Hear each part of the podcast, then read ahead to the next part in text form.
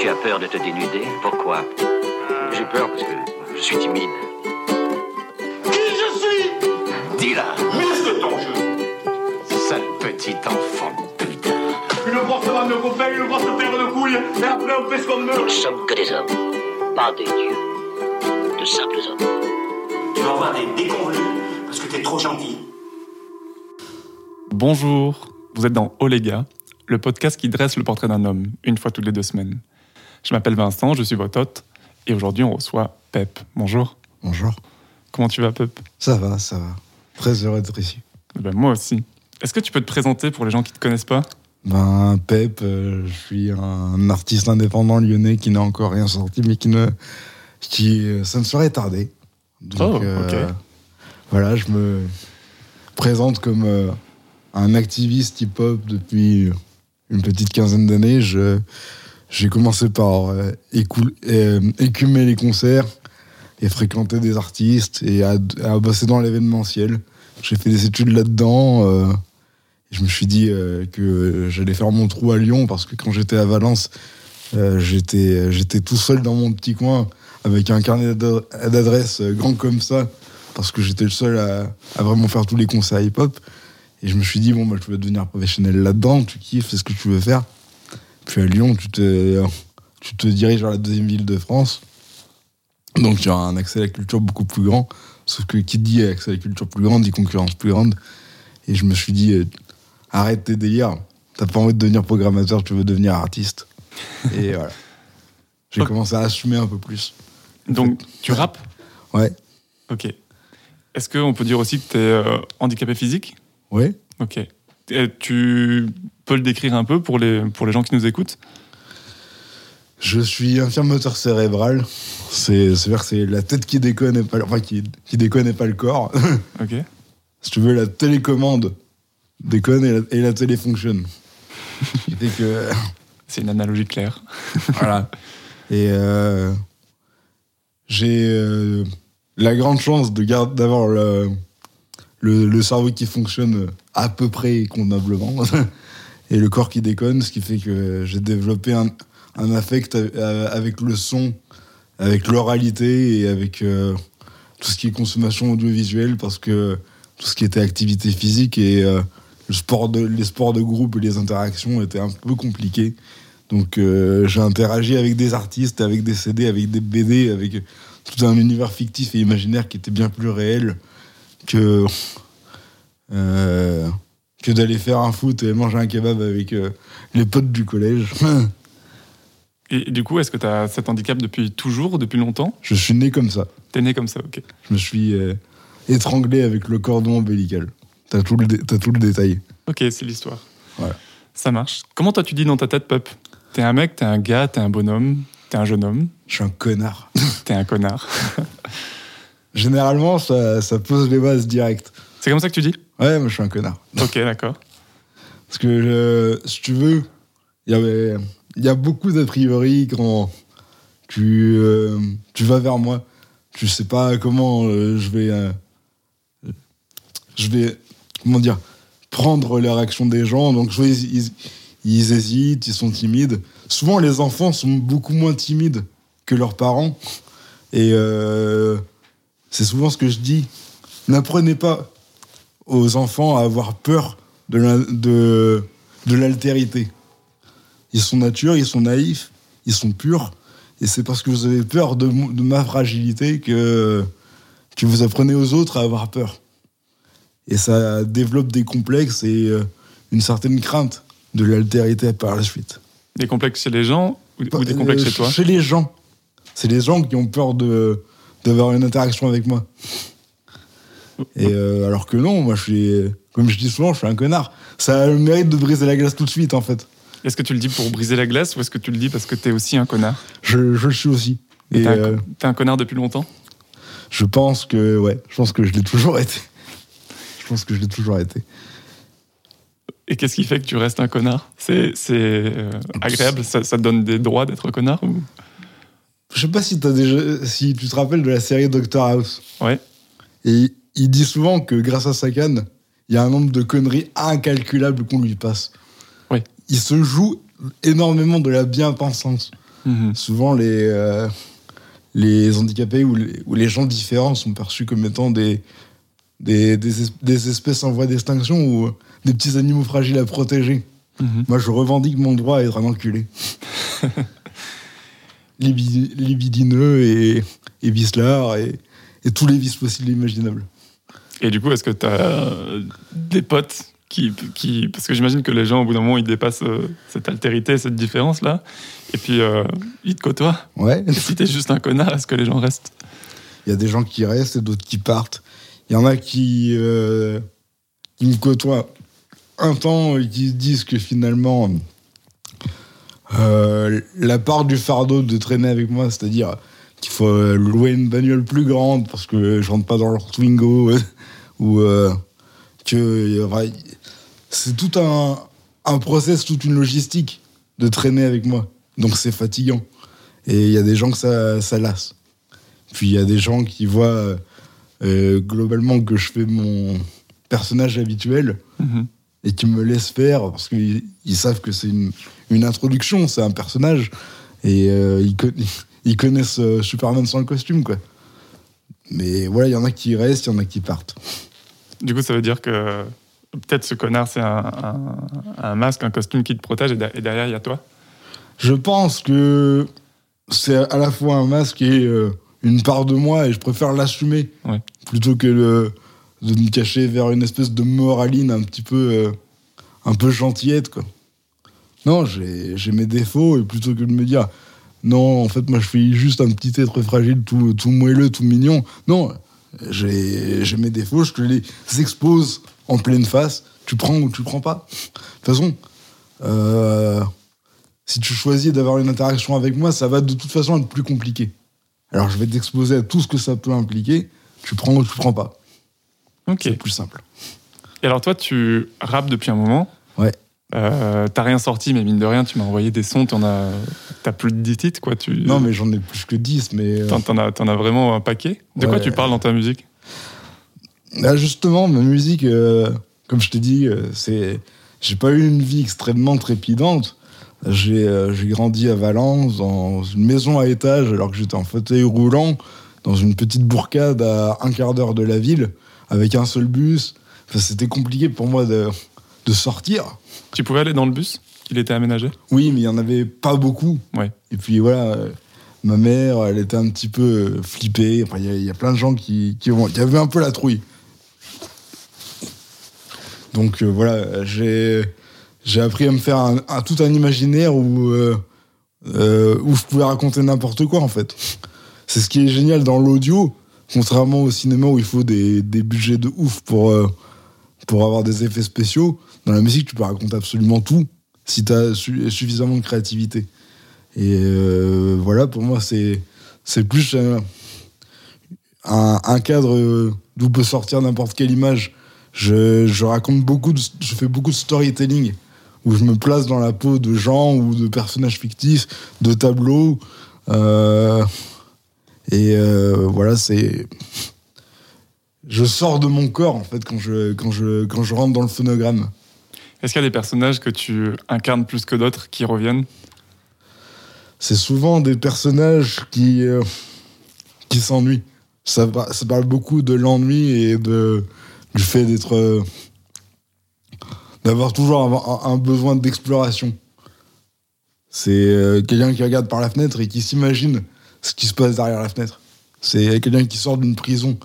C'est euh, c'est souvent ce genre de choses-là. Ça parle beaucoup de l'ennui. De toute façon, je pense que l'acte créatif, en général, c'est. euh, souvent, euh, au départ du moins, une, lutte contre l'ennui et, la vacuité de l'existence. Qu'est-ce qu'on fait? Ben on, se lève le matin pour gagner de l'argent, pour pouvoir se coucher, pour pouvoir se, rele- se relever le lendemain, pour gagner de l'argent, pour pouvoir aller se recoucher. Et face à cette, ouais, cette vacuité, euh, il faut trouver des, des espaces où on s'amuse plus. Et c'est souvent ça que je, je raconte. J'ai l'impression même que dans un process créatif, l'ennui, c'est ultra important. Euh, Il y a la... euh, J'ai fait ma paix avec la procrastination. En fait, tu peux bien procrastiner et mal procrastiner. Bien procrastiner, c'est t'ennuyer et rester dedans. Et en fait, moi, j'ai l'impression que mon cerveau, il fait le tri, il, il range des trucs, ça me permet de savoir comment je me sens. Et au bout d'un moment, il y a des idées qui connectent. Et, euh, et là, il se passe un truc créatif. Et Yes. mal, mal procrastiner, ça serait genre être sur euh, les shorts euh, YouTube ou quoi. Et là, juste, ça défile et j'ai l'impression de perdre mon temps. Et même, j'en sors avec un état émotionnel pas ouf.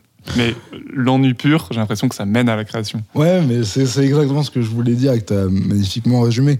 Puis même, je trouve que parfois, mal procrastiner et se rendre compte de à quel point scroller peut être euh, inutile, parfois tu as une sensation de rejet. En mode, il faut que je sorte de là. Tu vois, ça peut, Mhm. Même ça peut te mener euh, de manière plus violente que euh, le, le cerveau qui, qui, euh, qui, qui fait un travail en jachère, en off, et qui il jaillit de, tu pisses du, tu pisses du Baudelaire au bout d'une heure à avoir rien fait. Parfois, même mal procrastiner peut te, te permettre de te ressaisir. Mhm. Ça devient un moteur. Voilà. Genre, euh, j'ai vraiment rien fait là. Il faut que demain je fasse autre chose. tu vois. Ok. Toi, là, tu, tu disais que tu es militant hip-hop.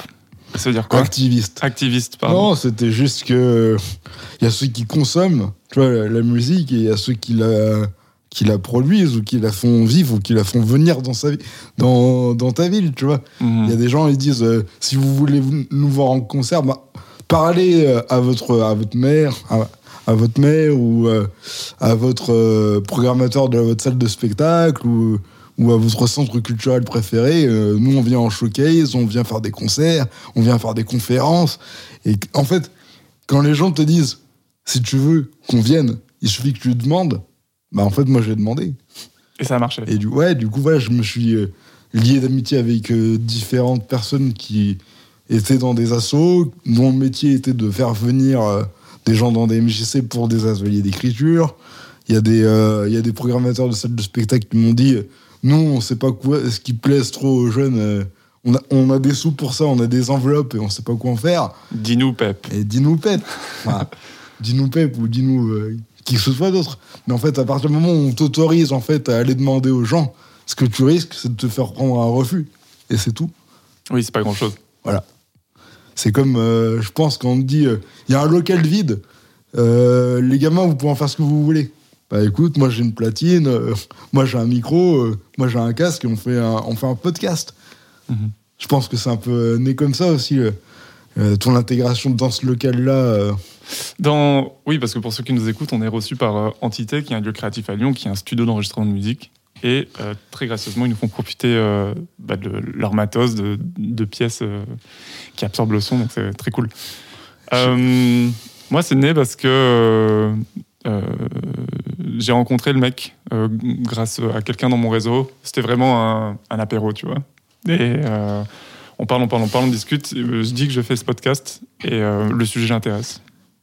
Et là, il me dit, bah, si tu veux, tu- je te donnerai un créneau et tu viendras. Tu vois. Et, et depuis, il, me permet de revenir et de Ouais, revenir c'est juste avoir une opportunité, une autorisation à avoir, même une demande. De formuler une demande, parfois, c'est.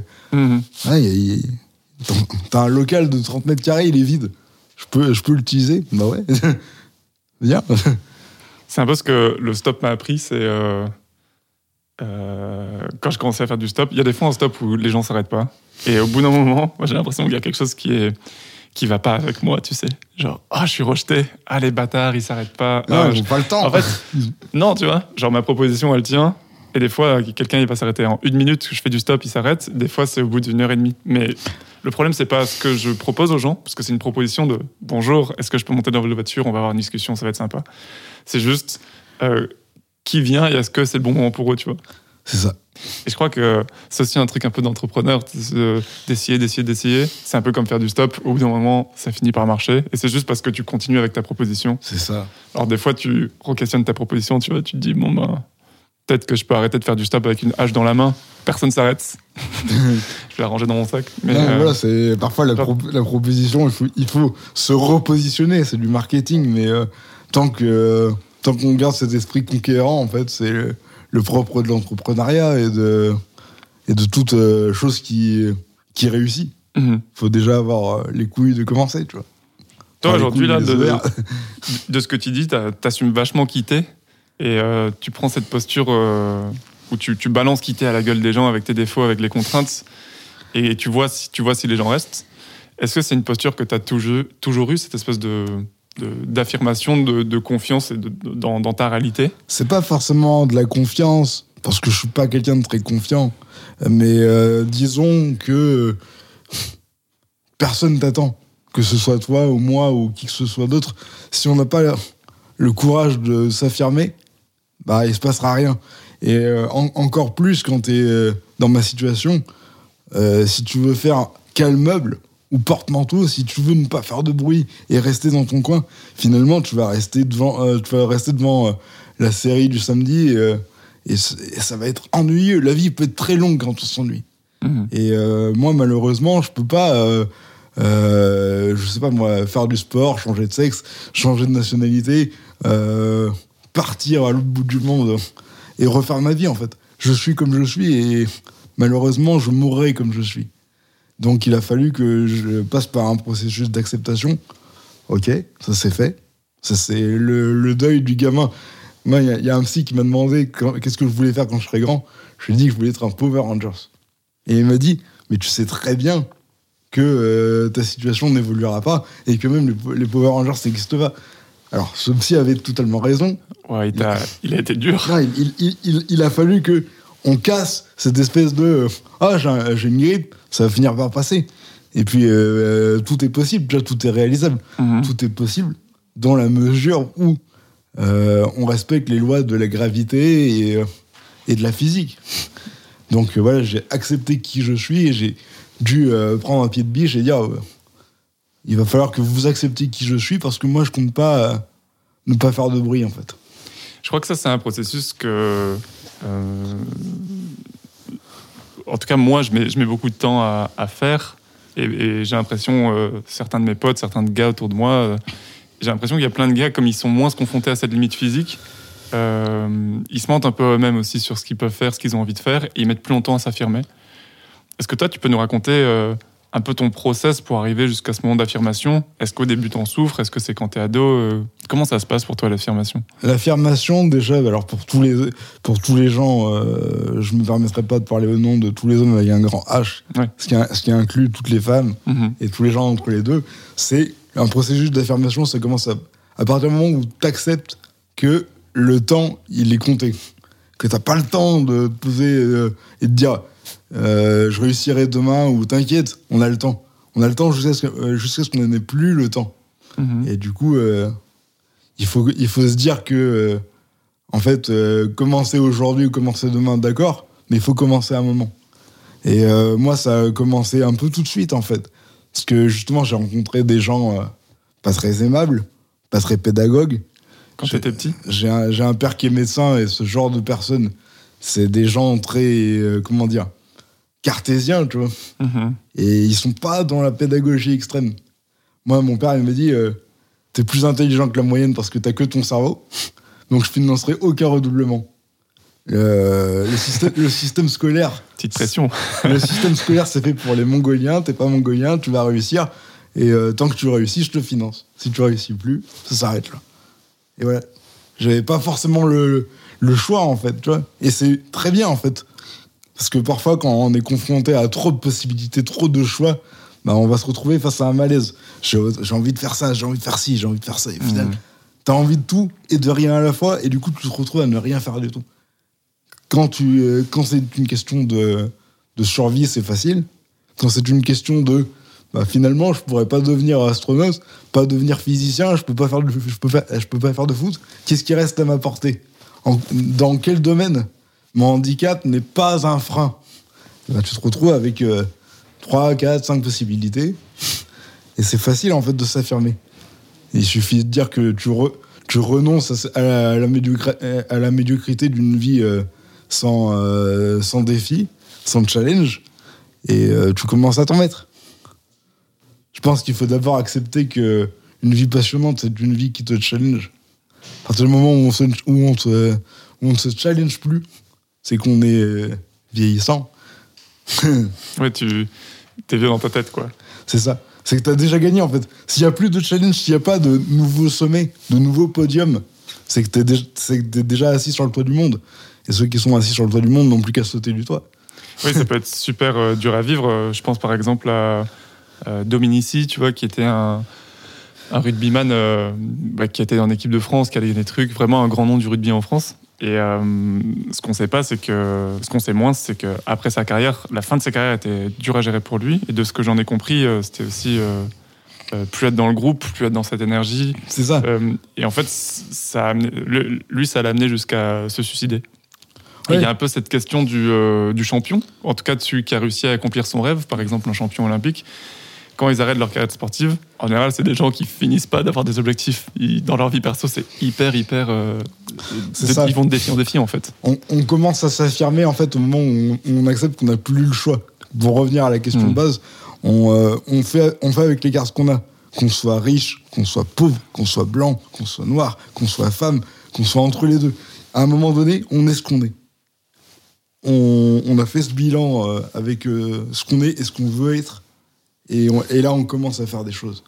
Est-ce que tu crois que ce bilan, il est toujours. euh, je sais pas si violent c'est le bon terme, mais en tout cas. euh, euh, dur? T'es es mis en face d'une réalité.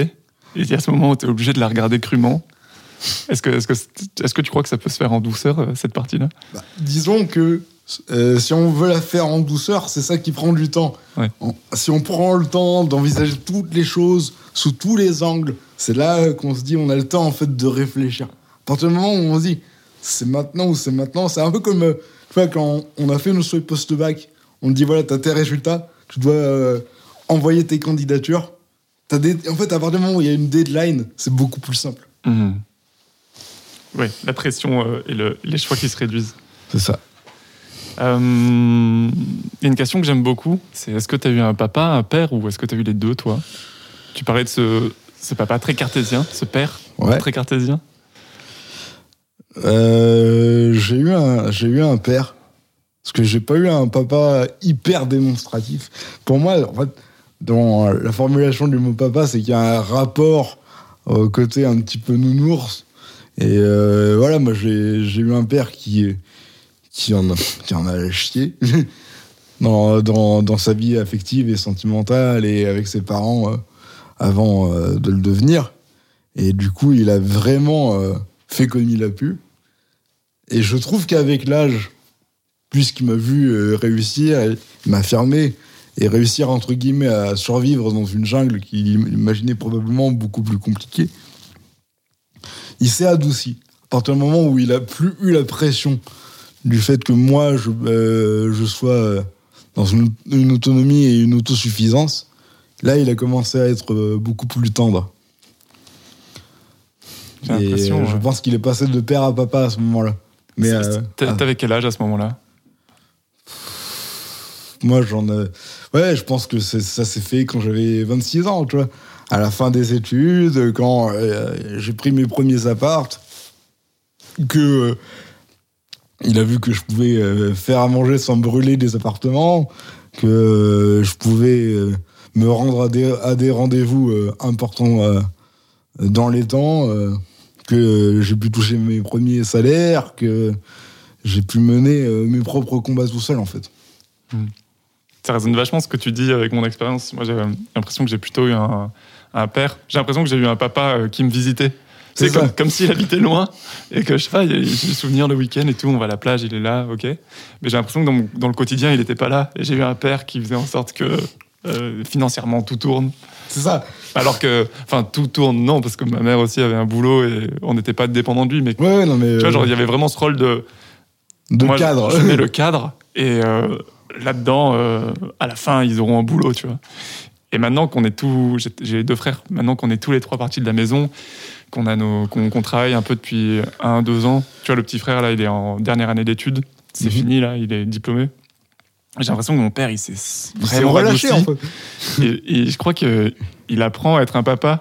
Et du coup, c'est comme si. Des fois, j'ai un peu l'impression qu'il découvre qu'il a des enfants. et tu sais, il, il y a une partie de lui qui est un peu. qui se dit ah, ben, euh, merde, ils sont vachement grands en fait. Euh, comment, c'est quoi notre relation? Comment on l'invente? Et il y, a- il y a un truc qui me fait beaucoup rire. Mon père, maintenant, c'est un mec qui s'est toujours beaucoup rasé, tu vois. Et maintenant, il a une espèce de petite. euh, c'est pas une mouche, mais genre de petite barbichette, tu vois. Et j'ai l'impression que quand il se rase et qu'il a pas la barbichette, il est plutôt dans une phase où c'est mon père. Et quand il a la barbichette là, c'est plutôt le petit nounours qui essaye de prendre sa place. Ouais, non, je, je, je vois. Je vois. Hyper Et- marrant d'avoir l'indice visuel, c'est genre.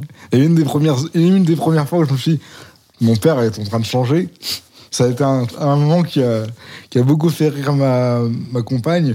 C'est euh, quand je lui ai annoncé que j'étais pris en, en master, euh, euh, il y avait euh, 25 places. euh, c'est- et c'était un petit peu compliqué parce que c'était, j'allais changer de ville, j'allais aller à Lyon. Enfin, c'était, j'ai été, j'ai été pris sur concours. Et il m'a envoyé félicitations, mon fils. Et du coup, je lui ai dit, wesh, t'as un problème? D'habitude, je m'aurais dit, mais bien évidemment que t'as réussi. J'ai financé tes études, t'as toujours réussi, ton dossier est bon, il n'y avait aucune raison qu'ils ne prennent pas. Et là, il m'a- fait euh, une, dé- une légère déclaration de fierté, tu vois. Hmm.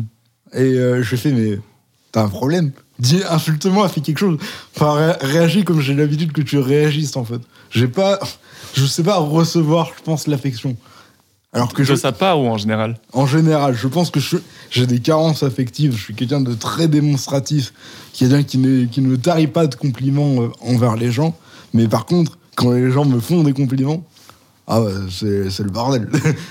Tu réagis comment? Genre, tu, tu te pétrifies? Non, je me, Tu- pétri- je me pétrifie pas, je dis. Oh, Tu les bouscules? Ou tu t'y crois pas? Non, non, ah, je ça crois, va putain, maintenant. ça va. Je, je sais pas si c'est de la modestie ou, ou quelque chose de plus, de plus vicelard que ça, mais en tout cas, ouais, j'ai beaucoup de mal à recevoir euh, la, la considération et la reconnaissance.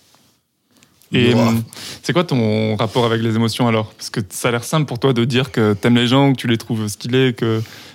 Hum, Mais tes émotions, euh, euh, est-ce que c'est un truc avec lequel tu dialogues ou est-ce que c'est un truc que tu mets sur le tapis euh, Hop, elles sont là, c'est très bien.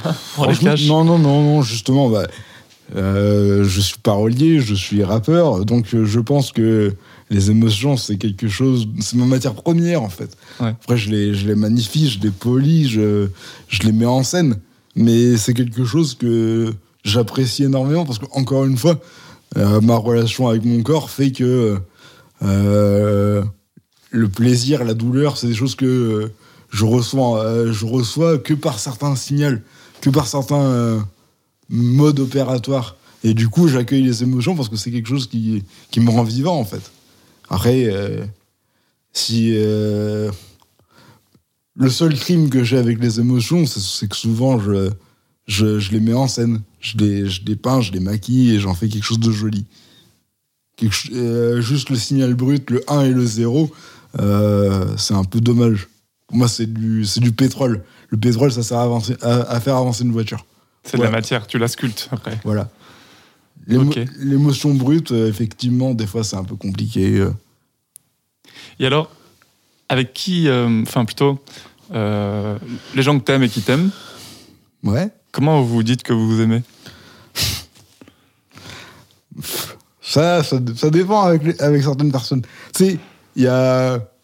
Bah, euh, avec les demoiselles, je suis souvent dans le, très factuel, euh, je t'aime, etc. Les, les, les mots doux, très, je suis très doux. Et avec, les, euh, avec, certaines, avec certaines personnes, je pense, avec mes, les grands frères que j'ai eu, enfin les meilleurs amis de mon grand frère à l'époque, et, euh, parce que, encore une fois, les gens de mon âge, euh, ils venaient à la maison, mais je venais pas chez eux. Du coup, j'ai beaucoup plus interagi avec euh, les gens qui venaient voir mon grand frère et faisaient les, les grosses soirées de collégiens, lycéens. C'était chez toi. C'était chez moi. Merci au nom de, de tous ceux qui sont venus. Il y, avait une piscine, il y- avait, mon père avait construit son propre sauna, sa salle de sport. C'était euh, toujours euh, la maison du bonheur, tu vois. Mhm. tout, tout le monde était le bienvenu. Et euh, je pense que, euh, en tant que petit frère qui admirait son grand frère, j'ai eu euh, une grande relation avec ses, ses, ses relations à lui. Et souvent avec ces gens-là, pour paraître un peu plus cool, tu vois, on dit pas je t'aime à un grand frère. On, on fait comme un bonhomme, tu vois. C'est espèce d'enfoiré. Mhm. C'était, c'était beaucoup des mecs, du coup? C'était beaucoup des mecs et bon, il a eu euh, des petites amies au- auxquelles je me suis beaucoup attaché très régulièrement. Mais euh, voilà, du coup, euh, j'ai aussi développé euh, un affect pour les gens plus vieux que moi. Ouais. Parce que j'ai beaucoup plus in- interagi avec des gens plus vieux que moi, ce qui, m'a- ce qui a fait que des fois, je trouvais un peu futile les préoccupations des, des autres enfants. Mhm. Donc là, on a parlé un peu de tes relations amoureuses, un peu de tes potes, mais euh, genre avec ta famille proche, genre tes parents, comment, co- comment vous dites? Ah, moi, je le dis pas. avec mes, mes, mes, mes parents, je le dis pas. Vous montrez Il y a des gestes, genre vous touchez, vous. Non, non, il n'y a pas de. Des cadeaux J'ai pas vraiment de, de relation physique. Encore une fois, c'est euh, c'est par l'insulte que ça passe. Ou c'est par le manque de respect évident. Genre, mon père me dit félicitations, je lui dis t'as un problème. Mhm. D'habitude, tu m'aurais euh, tu m'aurais envoyé chier en fait. Mhm. Et du coup, ouais, c'est souvent par ces espèces de boutades. hein, euh, un peu comme. euh, dans, dans Bref, il disait Nous, on s'est dit je t'aime comme des vrais mecs. Ah, espèce d'enculé. Tu sais, c'est un peu comme, comme les rappeurs qui ont, qui ont s'invitent à faire euh, des, des freestyles Ouais. et qu'il y en a un qui a sorti un couplet qui est meilleur que l'autre. Ah, le bâtard, il nous a exterminés. Mhm. Ah, il m'a donné envie de réécrire. Tu vois, ce- ce- ces vulgarités euh, expiatoires euh, pour exprimer la, la, la félicitation, tu vois. Ouais. Et j'ai beaucoup ce, ce rapport-là au, au langage cru, en fait. Souvent, le langage cru, c'est euh, pour euh, exprimer une vérité sous-jacente. Et t'as ça avec euh, les femmes, genre avec ta mère, avec tes, tes potes meufs? Non, justement, avec les femmes, c'est beaucoup plus, c'est beaucoup plus doux qu'avec les garçons, Tu Bon. sais dire pourquoi? Parce que déjà, j'ai pas, euh, j'ai pas grandi avec ces personnes, donc j'ai pas forcément ce, ce, ce, ce rapport, euh, comment dire, conflictuel ou, euh, ou euh, je suis beaucoup plus dans la séduction aussi, je pense, avec les, avec les demoiselles qu'avec les garçons. Mhm. Et du coup, je suis, je suis vachement plus dans le. le. le- l'expression. Mais je fais beaucoup plus de, blagues graveleuses avec les demoiselles. Je suis, insultant avec les garçons et je suis graveleux avec les demoiselles. Si je dois être. euh, pas dans un rapport de, sédu- de séduction directe, avec mes potes de 15 piges, euh, avec qui je sais qu'on est dans la friend zone la plus profonde, là, il va y avoir ce truc-là euh, un petit peu plus. comment dire Beauf. Ok. C'est pour ça, en off, tu me disais, euh, tu vas voir, je suis pas un mec très 2023. C'est pour ça, c'est pour ce côté bof? Ouais, mais justement, il y a, y a- aussi en réaction à ce, côté, euh, on inclut tout le monde. euh, et non, parce que moi, je considère qu'il faut réussir à accepter l'altérité des autres plutôt que de se défendre, toujours être dans la confrontation. Il y a beaucoup de confrontations et de polémiques. Il y a beaucoup de gens qui s'engueulent en permanence. C'est laisser les gens vivre et ils vous laisseront vivre en fait. Mhm. Arrêtez de vous, euh, de vous revendiquer plus victime qu'une victime. Ouais. Et euh, Ok, je comprends. Il y a, il y a, une dernière personne dont on n'a pas parlé, euh, des gens que t'aimes, Ouais. euh, c'est toi. Co- comment tu te dis que tu t'aimes? Est-ce que tu t'aimes? Déjà Tu dirais que tu t'aimes et, et comment tu te le dis? Euh, je pense pas que je m'aime beaucoup parce que je passe énormément de temps avec moi et je sais à quel point je suis un connard, encore une fois. Et euh, Genre tu te surprends à l'être même avec- moi, de toute façon, je suis mon premier ennemi. hein. Je, suis, Ouais. je, suis, je suis celui qui se rabaisse le plus. Je suis euh, le mec qui s'en exige le plus. Hmm. Donc je pense pas que je sois quelqu'un de très bienveillant envers moi. Donc j'ai beaucoup de mal à me dire que je m'aime. Tu, tu, tu l'as déjà fait Non, je pense même pas avoir euh, fait cet exercice-là. C'est une expérience trop bizarre pour moi. Euh, moi, je l'ai fait il y a genre 4 ans pour la première fois. Euh, je m'étais levé vachement tôt ce matin-là. J'essayais un peu les routines. euh, Qu'est-ce qui se passe si je me lève à 5 h du matin et que je prends du temps pour moi avant que la vie commence tu vois? Donc ça a duré 10 jours. Ouais, genre. J'ai dormi, j'étais là, Marc, genre. Marc Aurel. C'est genre, bah en fait non, je suis fatigué quoi. c'est ça. Des fois, on essaye, on se dit, euh, il y a des grands hommes, ils ont fait des trucs différents. Ouais. On va être différents, on sera des grands hommes. Et en fait, euh, on n'est pas ces gens-là. Mais en fait, tu vois, genre, les grands sportifs, genre Kobe, ou des gens qui, qui ont des routines comme ça extrêmes, c'est des routines qui marchent super bien pour poursuivre un but, mais c'est des routines qui t'enferment socialement. Parce qu'en fait, personne se lève à 5 heures, et si tu te lèves à 5 heures, à, à 20h30, t'es couché. Donc, a priori, tu vois pas tes potes, tu vois. C'est ça, c'est. T'es pas, pas dans le, le créneau, euh, dans le fuseau horaire des gens normaux. C'est ça. Par contre, bah, ouais, du coup, ça veut dire que tu t'accordes plus de temps pour pratiquer ce que t'aimes, genre écrire. euh, Enfin, de- ouais, ta plume Ouais, ça, ça, Ça, c'est sûr. ça, ça m'arrive. Ça, ça m'arrive d'avoir euh, des, des, des routines euh, artistiques. Prendre du temps pour moi, pour faire ce que j'ai besoin. Parce que déjà, le temps se dilate énormément. Euh, tout me prend plus de temps. Donc, euh, un déménagement, ça prend 8 plombs. Enfin, c'est- hyper galère. Donc, il y a des concessions de fête. Je me lève à 4 heures du matin quand, quand ma meuf dort encore. Et là, j'écris pour pouvoir enregistrer le dimanche quand elle, elle part à la danse. Enfin, je prends du temps pour moi. Et donc, je- j'ai conscience que j'ai besoin de ce temps Hmm. et que je me l'accorde. Euh, Mais euh, ouais, la, la self-esteem et l'amour de, l'amour de soi, c'est un, c'est un sentiment que je ne connais pas beaucoup. Le, le truc où euh, je prends du temps pour me faire plaisir, c'est la masturbation. Ouais. c'est se donner du plaisir à soi-même, ça je sais faire. Mais se donner de l'amour à soi-même, ah, ça c'est un- c'est un- une expérience complètement inédite. Est-ce que du coup, la masturbation a une grande place dans ta vie? Ah, je pense que comme tous les, c'est comme tous les artistes, je suis un, un branleur de première. Ok. Bah, moi, tu vois, genre, sur euh, l'amour de moi, je m'étais dit, euh, ouais, je suis comme toi, tu vois, genre, je suis critique de moi-même euh, sur plein de points. Il y a bien une partie de moi qui doit bien m'aimer, donc je vais faire l'expérience. Et à 5 h du matin, comme ça, c'est un moment où tout le monde dort, donc apparemment, a, priori, il n'y a pas de témoin. et il n'y a pas de bruit. Et c'est la pénombre, je suis un peu fatigué. Et je me suis dit, je t'aime à haute. Et en fait, j'ai eu des frissons partout sur tout le corps. Et j'étais hyper surpris de ça. Et en fait, euh, petit à petit, tu vois, j'ai refait l'expérience. euh, Et en fait, c'est un truc maintenant que je fais de temps en temps euh, où je peux me dire à voix haute que je m'aime. Et je trouve que c'est fou. Alors, ça me met plus des frissons partout, tu vois, c'est- ça s'est banalisé. Mais c'est un exercice sympa, tu vois, aussi pour remettre de, du, poids dans la balance. De, ben oui, je suis exigeant, mais en même temps, je prends soin de moi, tu vois. Ouais, ben, je me branle, mine de rien.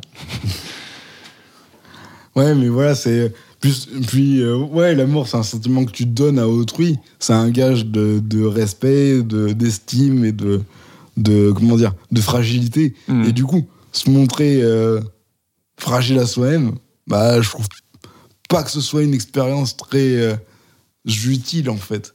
Je sais pas si. Tu vois, c'est marrant que tu trouves que c'est fragile. Moi, je trouve que c'est euh, c'est de la force, au contraire. Non, il faut de la force pour se, mon- se montrer faillible à autrui. Ça demande du courage d'assumer ses sentiments, oui. Ouais, parce que euh, t'es vulnérable. C'est montrer sa vulnérabilité. C'est pas sa fragilité, c'est sa vulnérabilité.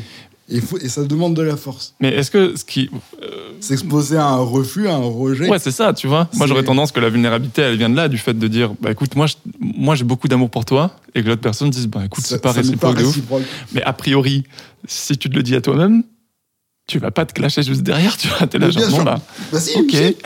Si tu te dis que tu t'aimes, bah pour quelle raison? Parce qu'en fait, t'as as échoué là-dedans, t'as échoué là-dedans, t'as échoué là Tu peux avoir ce, ce, ce, ce- ce dire, je vais être positif. Tu sais, c'est les gens qui se forcent à être positifs tout le temps. Alors, aujourd'hui, je n'ai pleuré que trois fois. C'est merveilleux. Pas mal. Non, mais tu vois, j'ai battu mon record, j'ai fait 5 minutes de plus de sport par rapport à la semaine dernière. C'est. ouais. Pour moi, c'est ouais, se, dire qu'on s'aime, c'est. Bah, il faut que. C'est euh, comme ta chère qui te dit Et pourquoi tu m'aimes? Bah, je sais pas. Et, Ouais, je- il y a des trucs, je pense, il n'y a pas besoin de les justifier, tu vois. Juste, c'est là, quoi. Je pense que y a- euh, derrière un je t'aime, il y a forcément une justification. T'as pas forcément besoin de la donner, mais tu vas pas dire à ta meuf gratuitement je t'aime ou euh, c'est euh, forcément parce que tu la connais mieux, que tu, tu- tu lui fais confiance, qu'elle s'est qu'elle s'est montrée euh, plus fiable que, que d'autres personnes. Et, ouais. Là, je trouve que là, tu parles de confiance. Ben, je pense que l'amour a une relation. Il y, a- il y a un rapport à la confiance dans l'amour. Parce qu'encore une fois. parce que tu te mets, tu- parce que tu te mets vulnérable devant l'autre. Ouais, voilà. Et Mais je pense que sur la- l'amour, juste le fait d'aimer quelqu'un, moi maintenant je le vis comme ça. Tu vois, je suis avec euh, euh, quelqu'un qui a, a plusieurs relations. Moi, je suis le polyamour, ça me, je comprends rien. Je suis là genre, ben non en fait, je j'arrive pas à, à comprendre qu'on puisse aimer d'autres personnes parce que c'est un truc que j'arrive pas à vivre. Oui, Mais ok, ça, si toi tu vis, si toi tu vis ça, tu vis ça, ok, très bien. Euh, et, et par contre, moi je t'aime. Ouais. Et j'ai pas besoin que tu sois que avec moi Non, et, mais et je- machin. Mais tu vois, en fait, c'est là que c'est intéressant, c'est que euh, moi, ça a été un truc important de l'assumer, tu vois, et de, le, et de le poser, alors que je sais que c'était un moment où elle, elle pouvait pas le dire. Et en fait, je crois qu'elle, je crois qu'elle peut juste pas le dire du tout, tu vois. Je crois que j'aime quelqu'un qui m'aime pas, qui m'apprécie beaucoup. Et en fait, je crois que je suis ok avec ça. C'est juste de, de dire, ben, Bah, de toute façon, bah, la confiance, c'est un truc, mais que tu m'aimes ou que tu m'aimes pas, en fait, le fait est que moi, je m'affirme là-dedans, euh, je t'aime, tu vois. Et je trouve ça cool, au moins, de pouvoir le dire à moi-même. Tu vois, genre, Vincent, je t'aime. ouais, ouais. Et je, là, je laisse de côté toutes les critiques, on les connaît bien, celles-là. Mais genre, Vincent, je te le dis à voix haute, je t'aime. Et de, de prendre 2-3 secondes, là, pour t'asseoir avec. Ça, ça doit être Tu me diras si tu me diras si t'essayes, je suis trop curieux de ton Il retour. va falloir que j'essaye, mais encore une fois, je pense que il y a des gens tu les aimes parce qu'ils ils ont été présents, Ouais, ça, ouais, bien sûr. parce qu'ils ont démontré qu'ils étaient Mhm. importants et que tu étais important pour eux, Mhm. et qu'à partir d'un- certain moment, euh, tu as beaucoup d'amour pour euh, une aventure commune qui a été vraiment très positive. Ouais. Et, Puis pour les actes aussi. et je suis pas sûr d'avoir euh, vécu avec moi-même suffisamment de trucs très positifs pour me dire que je m'aime. Ok, ok. Parce que je me suis, je suis quelqu'un qui s'auto-saborde énormément. C'est très compliqué. Tu Mais je vais dans les roues. De, de, de m'auto-hypnotiser, de, de le dire sans le penser, genre, euh, Et voir ce qui se passe, ouais. et voir ce qui se passe. Ou genre, t'enfermes tout le reste ailleurs et t'as juste une pièce mentale où il y a que ça, tu vois. T'as pas besoin d'y rester beaucoup. Euh, je me demandais un peu, tu peux nous parler de ta relation? T'as mentionné plusieurs fois ta compagne. Euh, comment ça se passe Est-ce que c'est quelqu'un que tu connais depuis longtemps? Elle Comment elle est arrivée dans ta vie? Je serais assez content si on, si on parle un peu d'amour dans cet épisode parce que je me rends compte que c'est des sujets qui sont pas tant abordés dans Oh les gars. Et, et toi, tu as l'air de, de pouvoir en parler. Euh, Je peux en parler, j'ai plutôt une expérience euh, vaste. Euh, j'ai rencontré ma compagne, euh, j'avais 14 ans. J'étais dans. Là, t'as quel âge? J'en ai 33. Ok. J'ai rencontré ma compagne, j'avais 14 ans. J'étais dans un centre de rééducation. Je viens de me faire opérer pour euh, récupérer la marche. Ce qui fait qu'aujourd'hui, je peux faire un peu de sport, que je peux me transférer tout seul. Bref, ça a été important. Ça a été un truc extrêmement douloureux. Parce que. euh, euh, ils ont coupé un, un nerf- le- ils m'ont écorché le nerf sciatique, extrêmement douloureux, une expérience absolument atroce. Et pourquoi je te dis Et ça t'étais conscient à ce moment-là? Ouais, j'étais conscient et j'avais Oh extrêmement mal. C'était vraiment un truc atroce. Et euh, Moi qui suis douillet, là, tu. Genre, ah non. par empathie déjà, je suis tout hérissé. Et euh, j'ai vécu ouais, six mois, un an de post- euh, post-opératoire, de récupération de la marche, extrêmement violent. Et j'avais très très mal en permanence. Et euh, j'arrive en, en. Je crois que c'était en août 2004. Et la douleur m'avait extrêmement renfermé sur moi-même. J'étais aigri. J'étais, en plus, j'étais adolescent, j'avais 14 ans. Euh, donc il y a les hormones en plus qui Mhm. te rendent euh, très désagréable. Et euh, je croise une meuf que je trouve absolument mais sublime, tu vois. Vraiment, c'est l'incarnation de tout ce que je cherche chez une meuf. Je vois Cameron Diaz en fauteuil roulant. J'étais là, ça existe.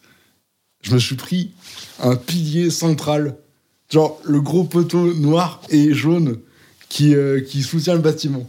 Parce que je regardais cette meuf-là, tu vois. Je l'ai pris physiquement, quoi. C'est pas une Ouais. métaphore. Non, non, je, non, non, vraiment, je- le coup de foudre, ça existe. Je me suis pris un pilier, un pilier porteur. Donc là, normalement, ça fait du bruit. Elle Ça- se retourne et c'est là qu'elle te voit pour la première fois. Je suis tapé la, la plus grosse honte de ma vie, c'est incroyable. Genre, putain, t'es complètement grillé, c'est incroyable. Tu viens absolument de rencontrer la meuf qui t'a fait le plus plaisir des yeux. Tu t'es pas, t'es pas crédible une seule seconde. C'est absolument incroyable. Euh, je vais m'enfermer dans ma chambre parce que j'ai très honte.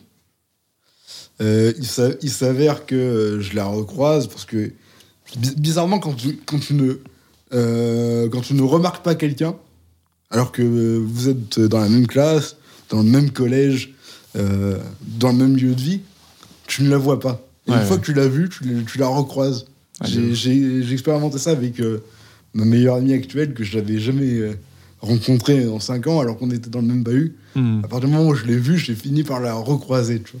grave. Avec les voitures, j'ai des potes qui ont une capture beige. Le nombre de captures beige depuis qu'ils ont ça, mon Dieu. C'est ça, c'est exactement ça. Et du coup, euh, on, euh, il s'avère qu'on euh, qu'on se retrouve pour manger une fois euh, et qu'on discute même pas, tu vois, genre juste passe-moi le sel parce que j'avais encore honte, tu vois. Mhm. Et puis un, un soir, elle, elle me, elle me dit ouais, je suis en train de faire un poker avec des copines, il nous manque un joueur, ça te dirait pas de venir. Elle connaît pas mon nom, pas mon prénom. On a, on a, on a mangé ensemble une fois, je lui ai pas adressé la parole parce que j'avais honte. Vraiment le gamin euh, ultra rouge, tu vois. Euh, on passe une soirée ensemble à plus discuter qu'à jouer aux cartes. Euh, et à l'époque, je téléchargeais illégalement sur Emule. Elle n'avait pas internet, c'était une auvergnate.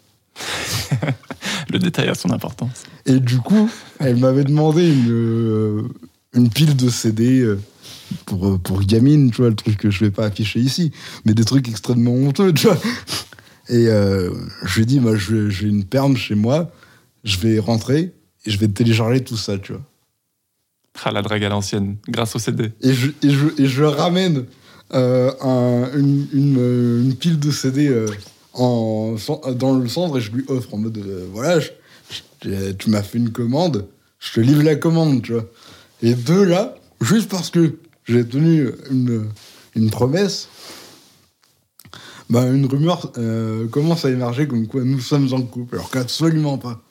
Moi, j'en crève d'envie. Mais euh, voilà, c'est pas encore fait. Et euh, l'effet de groupe a décidé qu'on était en couple bien avant qu'on le soit. Il s'avère que je prends mon courage à deux mains au, bout au bout de cinq jours. Genre, je l'ai rencontré le jeudi, le poker c'est vendredi, je rentre chez moi le, le week-end, tu vois. Donc ça fait genre 48 heures qu'on se connaît. Lundi, j'ouvre la, la pile de CD. Tu es quelqu'un d'extrêmement proactif.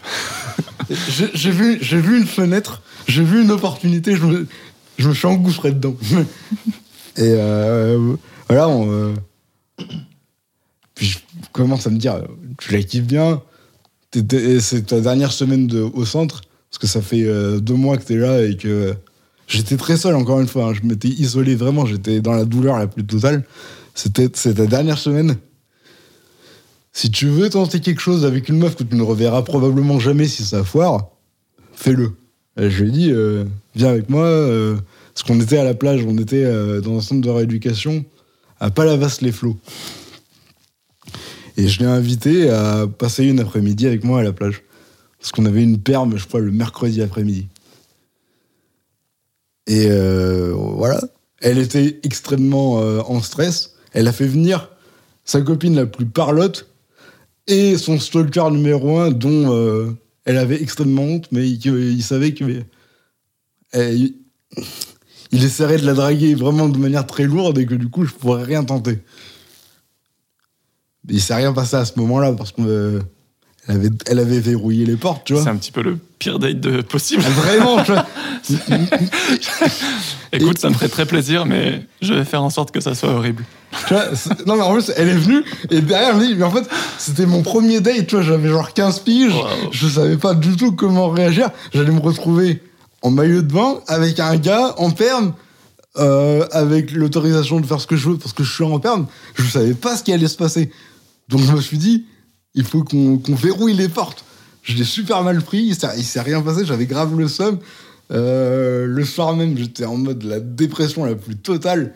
Et je me suis dit mais en vrai, euh, tu sais quoi, foutu pour foutu, euh, va demander à, l'infirmière de détacher de tes immeubles.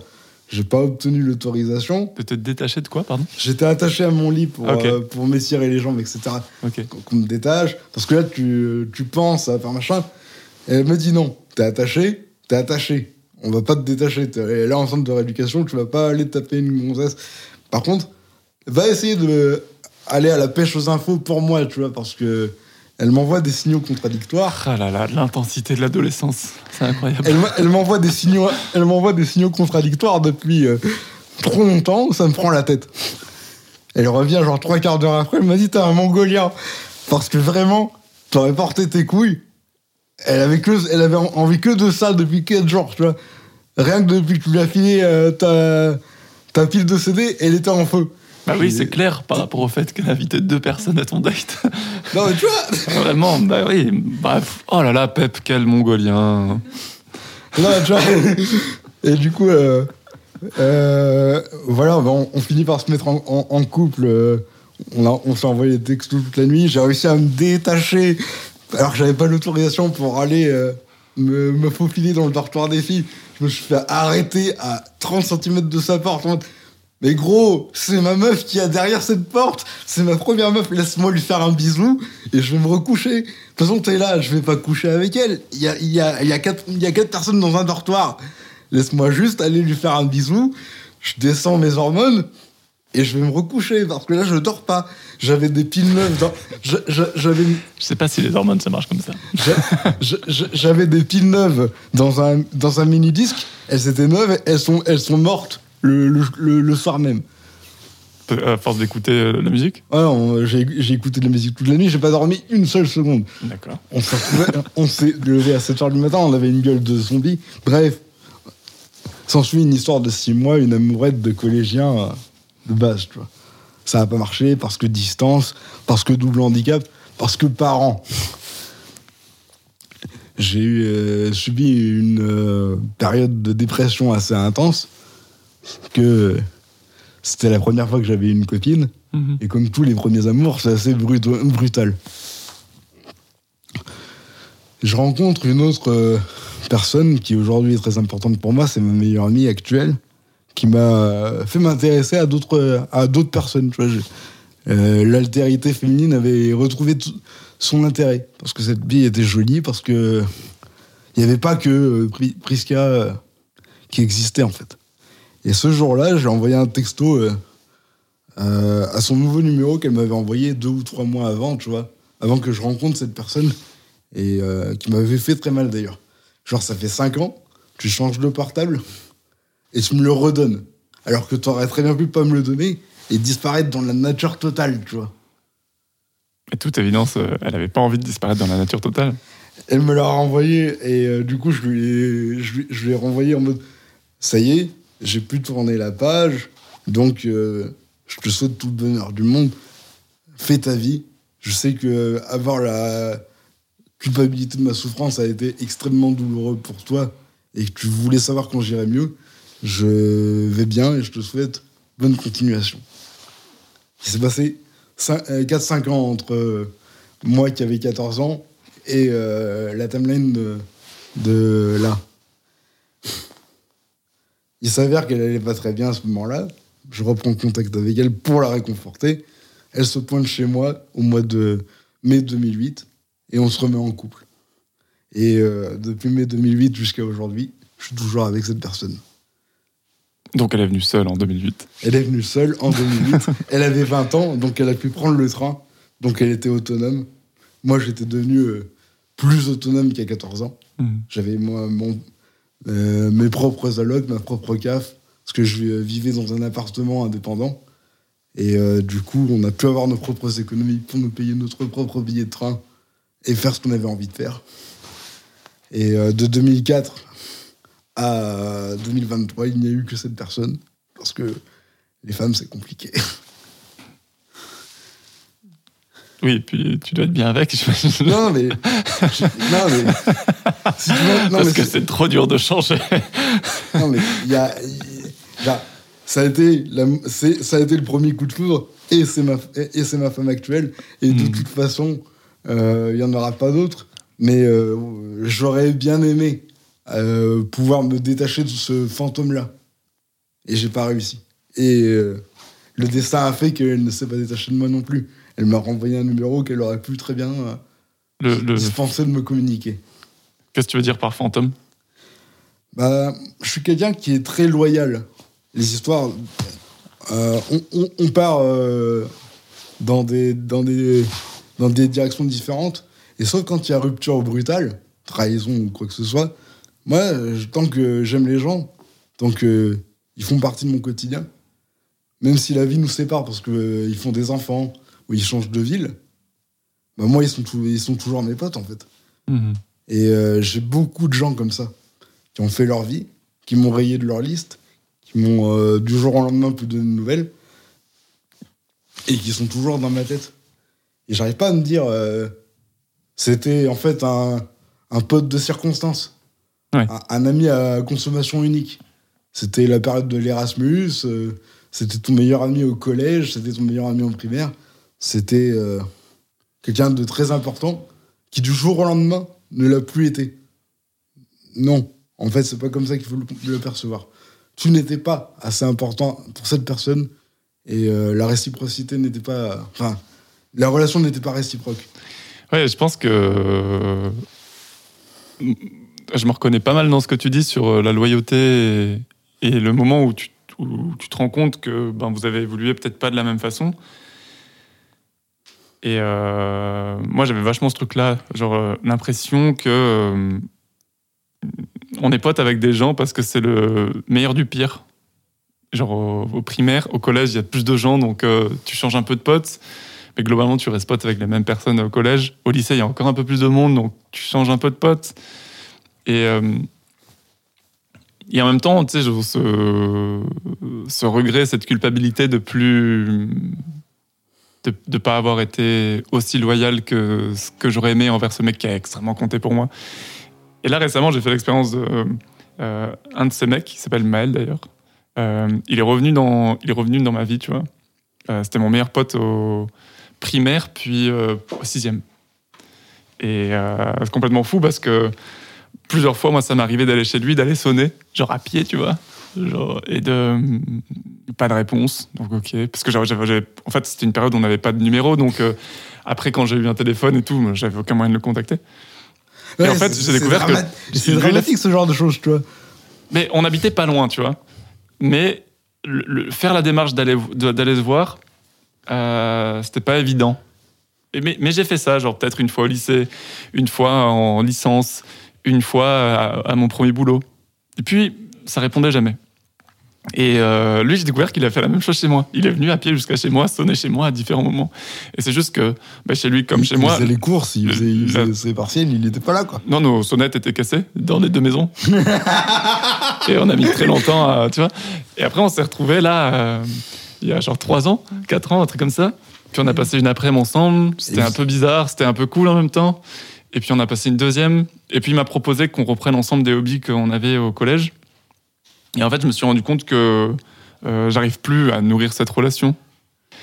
Euh, en fait, c'était c'est pas qu'on s'aimait euh, différemment ou qu'il m'aimait plus que moi, je pense. C'est juste que à un moment de ma vie, ça a correspondu à un truc hyper important et qui correspond plus à ce que je veux aujourd'hui. Et, je crois pas que c'est je crois, je, crois- pas que c'est grave qu'on n'arrive plus, qu'en tout cas moi, je n'arrive plus à, l'aimer aujourd'hui et à retourner dans cette relation. Je trouve que ça enlève rien à tout l'amour qu'on a vécu ensemble en grandissant. Par contre, mon idéal de copain pour la vie, tu vois, il est blessé, il m'en veut, il me regarde comme ça. euh, Qu'est-ce que tu fais, tu vois Et je me rends compte que j'arrive pas, en fait. J'ai, euh, pas à me dire, euh, bah, ok, je vais lui faire une place dans ma vie là maintenant. Je vais reprendre du temps, je vais, je moins voir d'autres potes pour pouvoir le voir. Euh, et tu vois, comme on n'habite pas dans la même ville, il n'y a pas aussi ce truc simple où je peux l'inviter. Ah ben tiens, on boit un coup avec des potes, ben vas-y, viens. Et là, ça serait simple, tu sais, genre peut-être de, d'être dans la même bande de potes. Ouais, ouais. Non, mais voilà, c'est. Et puis, il y, y a des gens, pareil, je vais te raconter une histoire assez incroyable. Il y a, y a une dizaine d'années, j'étais euh, un, gamin jeune et impétueux, je connaissais personne. Par contre, j'avais des idoles. Des gens qui ont beaucoup fait de musique que j'ai écouté. Et on avait Facebook, on avait des réseaux sociaux. Et ces gens-là on, avaient des comptes euh, qui n'étaient pas modérés par. euh, par, euh, par des gens tiers. C'était des, des, des anciennes gloires, quoi. Mhm. Des, vieilles gloires que moi je portais dans mon cœur extrêmement fortement parce que c'était mes potes, en fait, parce que je passais plus de temps à écouter leurs disques qu'à fréquenter des gens dans le réel. tu vois. Mhm. Et je me suis fait un, un- une relation comme ça avec un, mec qui, qui était beatmaker. Il faisait des productions et on s'était dit, euh, viens, on fait un titre. Puis viens, on fait un projet ensemble. Et euh, on discute un an, deux ans, euh, comme ça. Et je, je, compose, je compose un album que je trouve pas bon. Je donne pas forcément suite parce que j'étais pas satisfait et que j'avais un peu honte. Je me suis pas rendu compte à quel point ça pouvait être compliqué en fait. Il suffit pas d'avoir un partenaire, il suffit aussi de travailler, tu vois. Mhm. Et euh, lui me dit de toute façon qu'il doit partir s'occuper de, de, sa, de, de sa mère qui, a, qui avait euh, une situation de santé un peu précaire, tu vois. Mhm.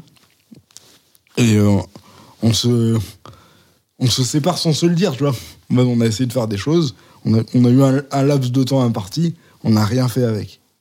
Mais c'est pas grave, je suis Mhm. autant responsable que lui, et puis on n'est pas dans la même ville, on n'a pas le même âge, on n'a pas les mêmes responsabilités. Et euh, il y a de ça, je crois, six mois à un an, je reçois un SMS. Il me dit euh, Pep, ça m'a fait chier la façon dont on s'est quitté, euh, parce que j'avais des, des problématiques personnelles. Euh, on, a toujours un, on a toujours un single à faire, toujours euh, de la musique à faire ensemble. Euh, et euh, j'étais extrêmement surpris que un mec que j'avais côtoyé deux ans comme ça par message euh, instantané euh, euh, me rappelle en fait. Mhm. C'est-à-dire que j'ai été présent pour, euh, pour cet homme euh, un petit peu. On a parlé aussi de projets personnels, enfin, de, de vie personnelle, tu vois. Et euh, il y a des gens que je relance en permanence et je n'obtiens pas de réponse. Et il y a des gens dont j'attends rien, mais rien du tout, qui peuvent, me qui, peuvent revenir dans ma vie. Je suis parti à Nice il y a une semaine ou deux en vacances pour la première fois. J'avais ma prof de chant, qui était niçoise, et ce mec. Et je lui avais dit, euh, bah écoute, euh, il se trouve que euh, cette semaine je suis à Nice. Si tu veux qu'on se rencontre, après dix ans à, discuter comme deux ados sur, sur les, des, des forums de discussion énergie 12, on va peut-être euh, enfin pouvoir boire un café. Mais euh, t'as peut-être d'autres choses à foutre. Il m'a dit, ok, euh, rendez-vous jeudi, on passe la journée ensemble. Et il était là.